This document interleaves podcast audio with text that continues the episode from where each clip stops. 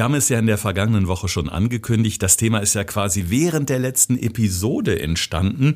Wie konserviere ich mit ganz einfachen Lifehacks meine Lebensmittel besser? Denn jeder kennt ja das Problem, man macht den Kühlschrank auf, der Joghurt ist verschimmelt, das Gemüse ist zusammengeschrumpelt oder das Obst in der Schale auf dem Küchentisch ist braun und gammelig. Ist eine Riesenverschwendung.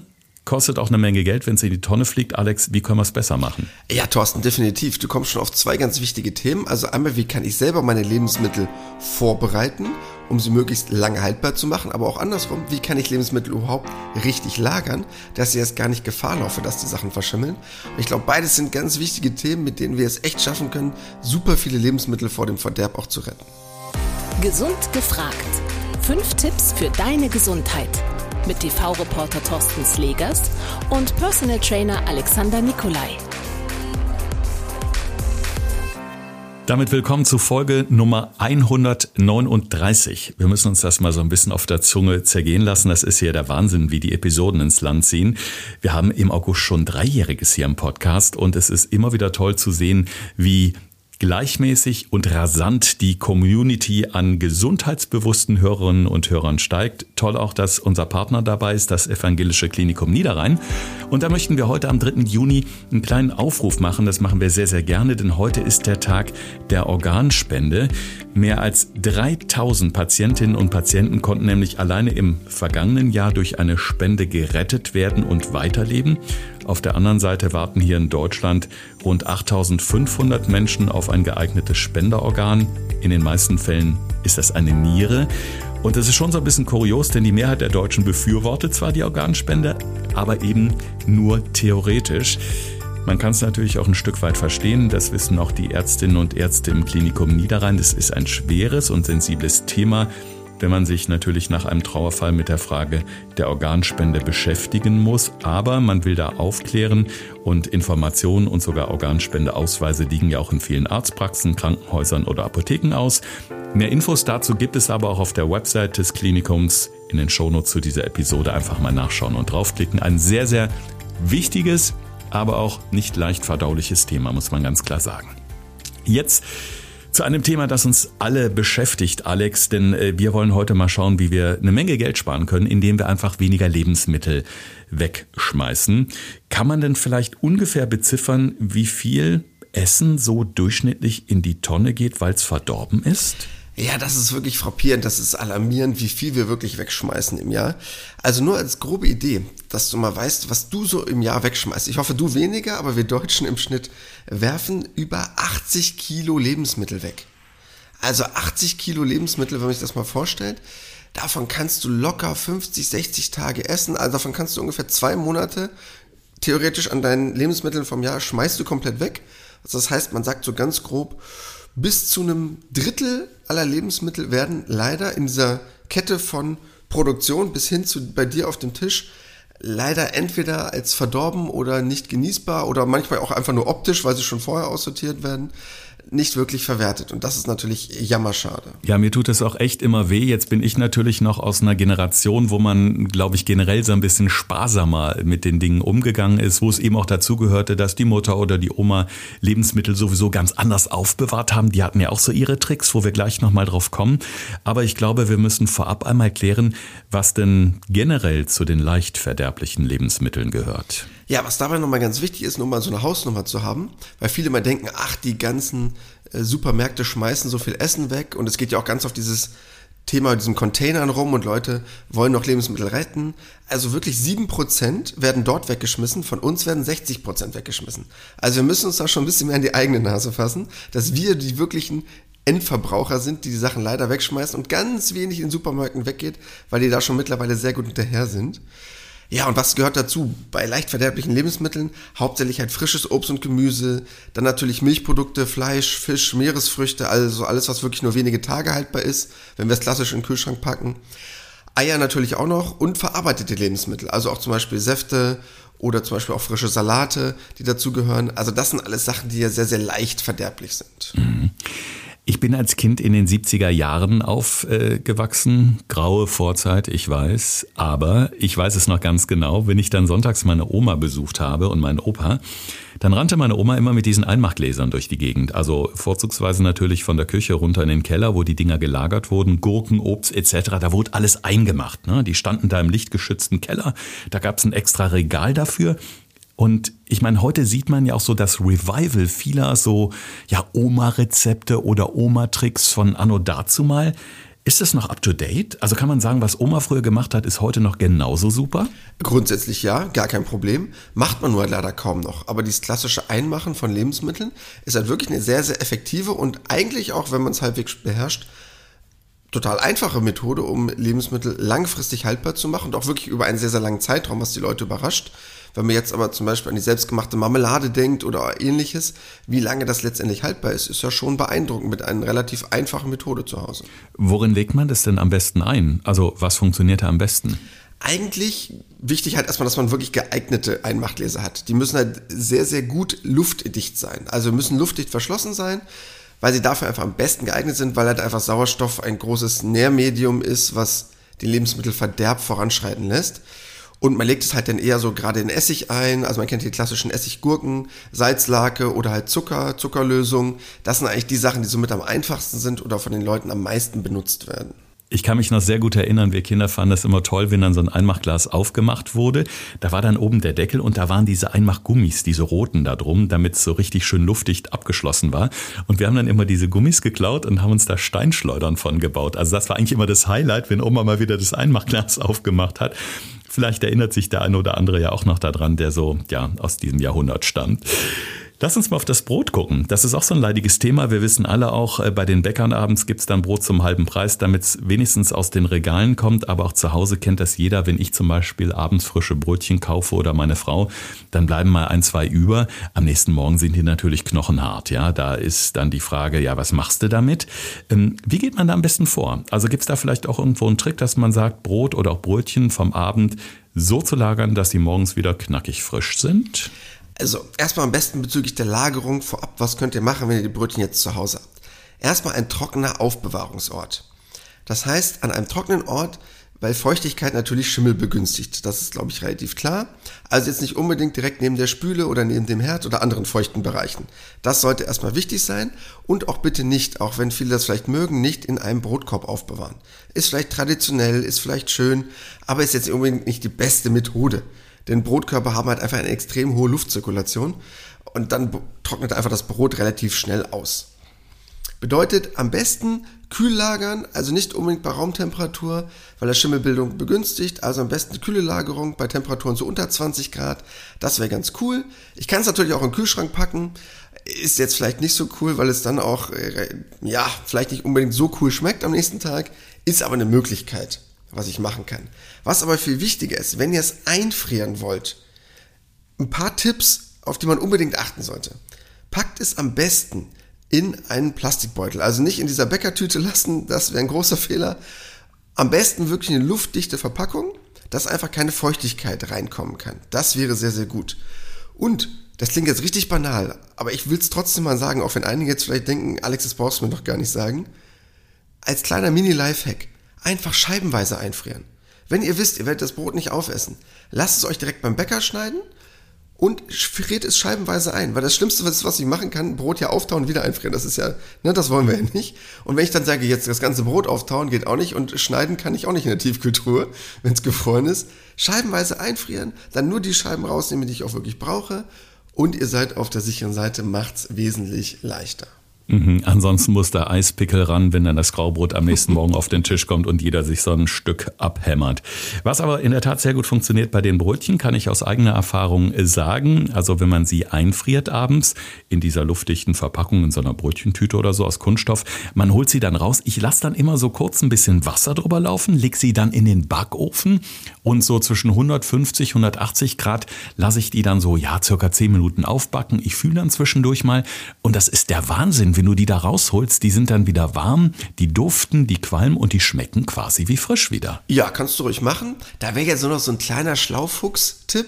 Nicht Wasser drüber laufen lassen, sondern am besten so eine alte Sprühkanne nehmen, so eine ganz einfache, und die einfach nur einsprühen. Mhm. Dass es wie so eine Art Nebel ist, nicht, dass es rüberläuft. Das ist ein bisschen schöner. Ist jetzt nur so eine Kleinigkeit, aber nur so. Ja, ich, ich nehme auch manchmal nur so ein bisschen Wasser in die Hand und streiche das Brötchen ein. Also es oh, ist jetzt nicht der volle Strahl, der direkt. Ich bin immer lieb zum Brötchen, dann schmeckt es umso besser auf jeden Fall. So, Thema Fleisch ist auch ein äh, ja, Produkt, das äh, natürlich immer schön frisch sein sollte, ganz klar, denn äh, nichts ist schlimmer, als wenn das Fleisch vergammelt und wir essen das, dann geht es uns nicht gut. Und wir kennen ja auch diesen Gefrierbrand, also wenn man es dann irgendwie falsch einfriert. Ähm, ja, da ist jetzt die Frage. Also es ist ja ganz oft so, gerade jetzt in der Saison, wo viel gegrillt wird, bleibt natürlich auch schon mal das Kotelett, die Wurst oder was auch immer über. Und da stelle ich mir jedes Mal die Frage, hm, also wie lagere ich das jetzt am besten, dass es vielleicht am Wochenende, wenn ich den Grill raushole, doch wieder lecker schmeckt? Am besten, erstmal wieder ganz wichtig, es gibt ja diese klassischen Plastikbeutel, die finde ich aber wirklich sehr, sehr gut. Weil das, was das Wichtigste ist erstmal, was man beachten muss, ist möglichst luftdicht zu verpacken, um Gefrierbrand zu vermeiden, weil der halt hauptsächlich auch durch Austrocknung entsteht. Das heißt, es darf halt irgendwie keine kaputte Tüte sein oder eine, die ich schon häufiger benutzt habe. All das bitte nicht. Eine frische neue Tüte, die garantiert dafür sorgt, dass es luftdicht verpackt ist. Und Gefrierbrand ist jetzt ja nicht super gesundheitsschädlich, aber beeinträchtigt halt einfach die Qualität extrem. Deshalb darauf achten, dann mache ich eigentlich alles richtig, dann kann ich da nicht mehr so viel falsch machen. Mhm. Gefrierbrand ist übrigens nicht so schlimm wie Gehirnfrost, ne? wenn man so einen kalten Cocktail ein bisschen zu schnell trinkt und man denkt echt so, das ganze Hirn liegt gerade in Eis, das tut so unglaublich weh. Naja, aber ist ein anderes Thema, ist vielleicht äh, mal ein anderes Thema für eine andere Podcast-Folge. wie sollte ich besser trinken, dass es meinem Kopf besser geht? Ja, kann man denn grundsätzlich sagen, ähm, wie sich so die Haltbarkeit von Lebensmitteln durchschnittlich verlängert, wenn man sie einfriert? Also wenn man das gut macht, wie gerade eben beschrieben, also luftdicht verpackt, dass da wirklich nichts drankommen kann, keine Feuchtigkeit eintreten kann, aber auch keine in dem Sinne austreten kann. Bei Fleisch grobe Richtung circa so ein halbes Jahr. Hackfleisch muss man ein bisschen auf achten, eher ein bisschen kürzer, aber so ein halbes Jahr bis ein Jahr ist bei Fleisch, bei Geflügel gar kein Problem. Fisch eher so ein halbes Jahr bis dreiviertel Jahr. Fetterer Fisch wie Lachs, Thunfisch, ne, hält halt länger als magerer Fisch, weil es nochmal einen kleinen Unterschied macht. Aber ich sag mal, so ganz grobe Hausnummer, so ein halbes Jahr bei Fleisch ist eigentlich kein Problem, wenn es kein frisches Hackfleisch war. Bei Gemüse schafft man eigentlich auch ein Jahr muss man halt nur schauen, was es für eins ist. Genauso wie bei Obst auch, so acht bis zwölf Monate ist meistens gar kein Problem. Man muss nur so ein bisschen darauf achten, je nachdem, was es ist, ob man es eventuell vor dem Einfrieren nochmal blanchiert, um einfach so eine Farbe, Textur so ein bisschen zu erhalten. Je nachdem, wie sehr man nun die Optik da so mitschwingen lässt. Dann ist es eigentlich kein Problem. Aber selbst das Brot, was du eben gerade erwähnt hast, hält auch so drei bis vier Monate. Und da ich davon ja meist nicht so super viel liegen habe, ist das wirklich ein sehr langer Zeitraum. Man muss halt eigentlich nur darauf achten, es richtig zu verpacken, um einfach diesen Gefrierbrand zu vermeiden, eine Geschmacksübertragung halt auch zu vermeiden, weil sonst einfach geschmacklich, sensorisch nicht mehr so gut ist. Deshalb einfach das Wichtigste, luftdichte Behälter oder halt diese klassischen Gefrierbeutel, so viel Luft wie möglich entfernen, um einfach die Haltbarkeit zu verlängern. Und dann hast du damit eigentlich kein großartiges Problem, weil grob zusammengefasst, drei bis sechs Monate geht immer beziehungsweise bis hin zu einem Dreivierteljahr bis Jahr bei einigen Lebensmitteln auch gar kein Problem. Was sensationell funktioniert, ist ja äh, das Thema Marmelade. Ich weiß, im letzten Jahr haben wir monatelang äh, von der gleichen Marmelade gegessen, die meine Frau dann irgendwann mal gemacht hat und die dann schön auch eben luftig in schönen Gläschen verpackt war. Ähm, da haben wir Erdbeeren eingekocht und dann eben portionsweise in Gläser abgefüllt, entsprechend gelagert. Und äh, das war wirklich total lecker, weil zum einen hast du halt nicht die Zuckerbomben, wie sie in den Supermarktregalen stehen, sondern wirklich selbst frisch gemacht. Es ist natürlich auch Zucker drin, aber bei weitem eben nicht so viel. Und da äh, finde ich eben ist so das Einkochen einfach eine sensationelle Möglichkeit. Ich habe aber auch den Eindruck, dass das bei vielen Menschen so ein bisschen in Vergessenheit gekommen ist oder vielleicht sind viele auch einfach ein bisschen zu bequem und sagen, boah, die Arbeit mache ich mir leider nicht. Wie siehst du das? Ich glaube wirklich, es ist eine Form von Faulheit. Ich will jetzt keinem zu nahe treten, ist ja auch vollkommen okay, wenn man dort nicht unbedingt die Lust hat, sich darum die Mühe zu machen solche Lebensmittel selber herzustellen oder so zu konservieren. Aber viele haben es auch, glaube ich, ganz ehrlich nicht mehr gelernt, weil die Generation, die das beibekommen hat, wenn die es nicht weitergibt, eine nächste Generation und die sich dann hauptsächlich von vielen Fertiggerichten ernähren oder vorbereiteten Sachen oder halt dann einfach im Supermarkt in das Regal greifen, wo die Marmelade steht, dann kann man es ihnen ja auch nicht verübeln. Aber es ist genauso wie du gesagt hast, eigentlich eine sehr, sehr einfache Methode, die nicht wirklich kompliziert ist, selber Marmelade herzustellen, die ja dann, wie du selber weißt, über einen sehr langen Zeitraum auch wirklich sehr, sehr haltbar ist und dann auch wirklich relativ kostengünstig ist, wenn man sich überlegt, was ein Glas Marmelade kostet, wenn man es so kaufen würde. Unabhängig vom gesundheitlichen Aspekt, dass du wesentlich weniger Zucker genommen hast. Wenn man mal so die sozialen Netzwerke durchforstet, egal ob das nun Instagram oder TikTok ist, man sieht ja immer, so tolle Lifehacks, also auch kurze Videos oder Reels, wo Leute was zeigen, was sie toll finden oder auch einfach irgendwie mal was ausprobieren. Und gerade so kleine Lifehacks rund ums Thema Ernährung sind ja sehr beliebt, also erfahren auch gerade wieder so einen richtigen Hype, ob das nun irgendwelche tollen Rezepte sind, aber eben auch, ähm, um zu zeigen, wie man mit wirklich kuriosen Tricks äh, beispielsweise Dinge haltbarer machen können. Ähm, was gibt es da so? Weil du hast mir letztens auch von so ein, zwei Sachen erzählt, wo ich dachte, hä, das soll funktionieren. Äh, wie ist das zum Beispiel beim Thema Obst? Ja, es gibt halt ganz viele Sachen, Thorsten, die du machen kannst, um Lebensmittel durch eine einfache Lagerung lange haltbar machen zu können. Das heißt, sie wirklich einer langen ja, Lagerung auszusetzen, wo man jetzt vielleicht im ersten Moment denkt, hä, das geht doch gar nicht, aber man kann super viele einfache Sachen machen. Also jetzt zum Beispiel beim Thema Obst. Äpfel an einen kühlen Ort erstmal ganz entscheidend. Also Kühlschrank, Keller könnte ich mit beiden leben. Aber, und das ist ein ganz wichtiger Punkt, das nicht in die Nähe von anderen Früchten bringen. Weil Äpfel halt einfach Ethylen ausstoßen und das beschleunigt den Reifeprozess. Das heißt, diese klassische Obstschale ist somit das Schlimmste, was du machen kannst. Ich weiß, das sieht schön auf, wenn, aus, wenn das auf dem Esstisch steht oder auf dem Wohnzimmertisch. Aber das ist eine Brutstätte für, ich sorge für einen möglichst schnellen Verderb. Deshalb davon mal den Gedanken bitte lösen. Und bei anderen Sachen, wie zum Beispiel Bananen, jeder kennt ja diesen Stielansatz, der da oben ist, wo die Bananen sozusagen zusammengehalten werden. Da einfach ein bisschen Frischhaltefolie drum wickeln, die halten über ein, zwei Wochen. Denkt man sich gar nicht. Aber dort wird dann auch dieses Ethylen freigesetzt. Und deshalb ganz einfacher Trick, probiert's mal zu Hause aus, umwickelt das da oben einfach mal. Super einfache Sache. Das Ding hält locker eine Woche länger. Klingt jetzt erstmal total banal, man denkt sich, Alex, das kann gar nicht sein. Ist aber garantiert so. Und deshalb mit so einfachen Tricks kann man schon sehr, sehr leicht was erreichen. Mhm, das war einer der Clips, den ich auch gesehen habe und der unglaublich viele Aufrufe hatte. Ich glaube 15 oder 16.000. Und dann gab es da noch die Zitrone in einer Vase mit Wasser. Was hat das denn auf sich? Ja, klingt ganz billig, aber es funktioniert. Also einfach einen Behälter nehmen, Wasser rein, die drei, vier Zitronen da rein und ihr werdet überrascht sein, wie lange das hält. Das klingt erstmal total banal und total komisch, weil man denkt so, äh, was soll das bringen? Aber gerade die so eine feste Schale haben, wo jetzt ja auch kein Wasser eindringt in das Lebensmittel, bei der Zitrone, sorgt dafür, dass das Wochen so haltbar sein kann. Und das sind einfach Sachen, wo man sich jetzt denkt, vielleicht klingt erstmal komisch, aber vertraut uns mal, probiert's einfach mal aus. Ihr werdet davon einen extremen Mehrwert haben. Und macht einfach mal als Experiment. Legt mal eine Zitrone daneben und die andere in Wasserglas und guckt mal, wie sich das Ganze verändert. Und dann merkt ihr einen riesigen Unterschied. Und das noch nicht mal im Kühlschrank, nehme ich an. Ja, ich wollte gerade sagen, das reicht schon so. Offen ist gar kein Problem. Okay. Wie sieht es mit dem Gemüse aus? Also beim Obst haben wir gerade schon gesehen, da gibt es so kleine Regeln. Also die Obstschale ist dann ab heute tabu. äh, welche Regeln gibt es für das Gemüse? Es gibt ja im Kühlschrank dieses Gemüsefach ganz unten immer, das ja sogar separat temperiert werden kann bei den ganz neuen Kühlschränken. Mhm. Was sollte man da beachten, dass es nicht gammelt? Oder sich gegenseitig nicht verträgt, je nachdem, was man reinwirft. Ja, das ist nämlich auch wiederum das erste Problem, was ich dort alles reinschmeiße und wie. Das heißt, bei einzelnen Sachen, wie zum Beispiel Tomaten ist ja auch so ein deutscher Klassiker, den wir ganz oft verzehren, die zum Beispiel bitte nicht in den Kühlschrank packen. Hat einfach den Hintergrund, dass sie bei Zimmertemperatur halt auch noch viel besser ihren Geschmack behalten. Die verlieren zum Beispiel im Kühlschrank extrem an Geschmack, unabhängig jetzt von der Haltbarkeit. Und als kleinen Tipp, klingt jetzt komisch, mit der Stielansatzseite, also wo der Stiel drin ist, nach unten lagern. Sorgt einfach für eine bessere Haltbarkeit. Weil wir hatten gerade eben darüber gesprochen, diesen Stiel gilt es zu schützen. Wenn ich schaffe, den nach unten zu packen, werden wesentlich weniger Gase freigesetzt, automatisch halten Tomaten länger. Klingt jetzt vielleicht alles für euch richtig komisch, was ich erzähle, aber so funktioniert's. Und umgekehrt ist genau dasselbe. Zum Beispiel, wenn du so frische Karotten kaufst oder gehst zum Markt oder zum Bauern, wo du sie auch immer holst, dann ist ja das ganze Grün da dran. Ne? Mhm. Und dann sagen ja ganz viele Leute, ja, lass das genauso, das ist die Natur, jetzt nicht irgendwas abschneiden, machen oder tun. Ne? So lagert sich das am besten. Nee, ist totaler Quatsch. Entferne dieses ganze Grün, da das die Karotten austrocknen lässt. Das zieht halt das Wasser raus. Also es klingt jetzt alles manchmal so ein bisschen verwirrend, weil man sich damit noch nie beschäftigt hat. Aber bei frischen Karotten sieht total schön aus, wenn noch das bunt grün da dran ist.